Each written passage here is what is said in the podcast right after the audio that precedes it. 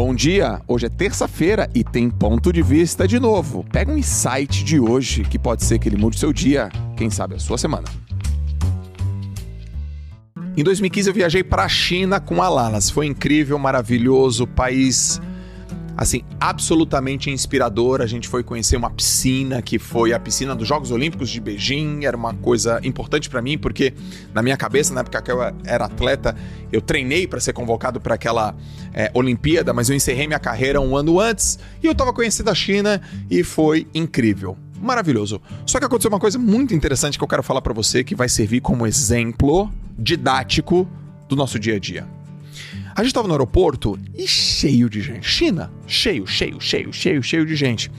E aí a gente estava andando, andando e eu vi um monte de chinês passando na minha frente. Não tinha fila. Eu estava numa fila. Eu olhei pro lado, mas não tem fila. Não, tinha fila, passavam na frente do outro. Um na frente do outro, na minha frente, na minha frente, na minha frente, na minha frente, na minha frente. Eu falei, que que fila é essa? Eu falei, meu Deus do céu. Aí depois, passa na minha frente, fila, fila, fila, aquele negócio, as pessoas passavam na minha frente na maior cara dura. E aquilo começou a me inflar, eu comecei a ficar vermelho, eu comecei a ficar.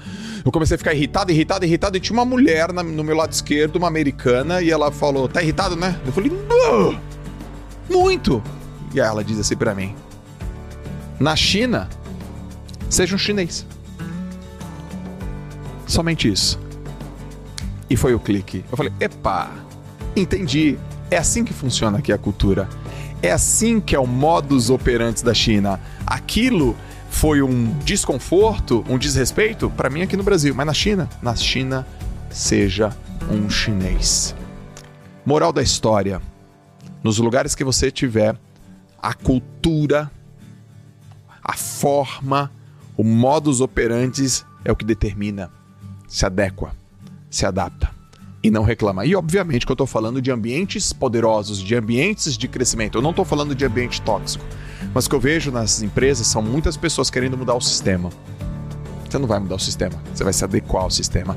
E para isso a gente tem que ter uma capacidade absolutamente admirável, desejada no mercado de trabalho, que é adaptabilidade. As coisas acontecem de um jeito específico e a nossa capacidade de se adaptar àquele ambiente é de fundamental importância para a nossa performance. Foi isso que eu aprendi na China. Na China, seja um chinês. E você sabe que isso é uma filosofia de vida, de trabalho, que vai fazer você viver mais melhor e trabalhar com mais produtividade. Essa era a dica de hoje. Valeu, um abraço!